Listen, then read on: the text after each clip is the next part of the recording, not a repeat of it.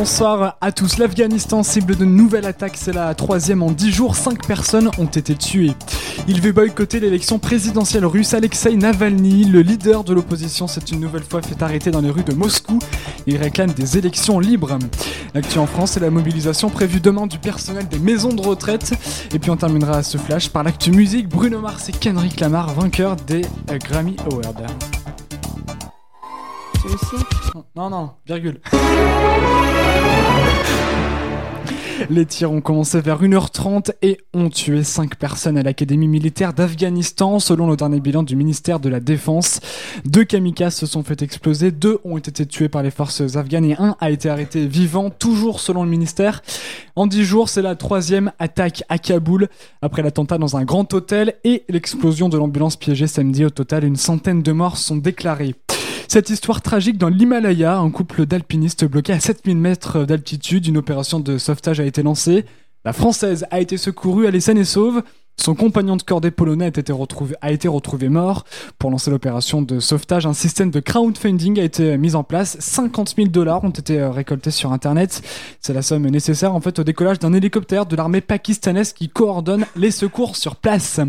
Ils étaient des milliers de personnes à manifester dans les rues de Moscou à l'appel d'une personne, Alexis Navalny, le principal opposant au Kremlin de Vladimir Poutine.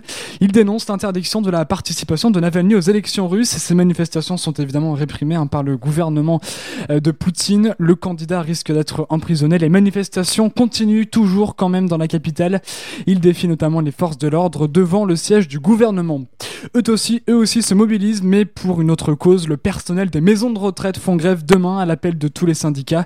Les revendications sont multiples, le manque d'effectifs et le manque de temps notamment. Ils réclament plus de moyens humains pour accomplir leur mission. Les conditions de travail se révèlent être en fait de plus en plus épuisantes pour euh, ce personnel et en plus pour un salaire euh, peu gratifiant en vue de leur travail, au vu de leur travail. La colère du personnel breton des établissements d'hébergement des euh, personnes âgées s'est ressentie dans le télégramme ce matin, je cite. On a une infirmière pour 80 résidents et la nuit une pour 188, fin de citation. Le personnel est parfois même hein, au bord du burn-out, je cite. On rentre chez soi avec la culpabilité de ne pas avoir accompli son travail et de même plus trouver quel est le sens de ce travail.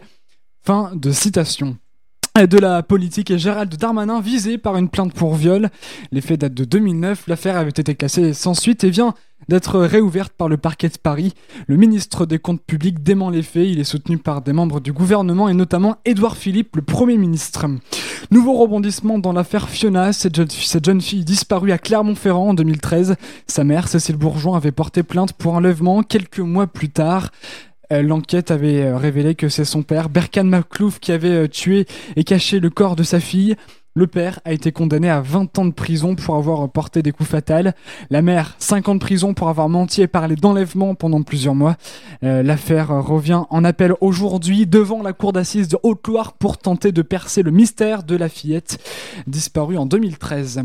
Du sport et du tennis, Federer s'est offert sa 20e victoire au Grand Chelem hier à Melbourne. À 36 ans, le tennisman est numéro 1 mondial depuis 302 euh, semaines quand ses adversaires ont dû arrêter le tennis à 31 euh, ans.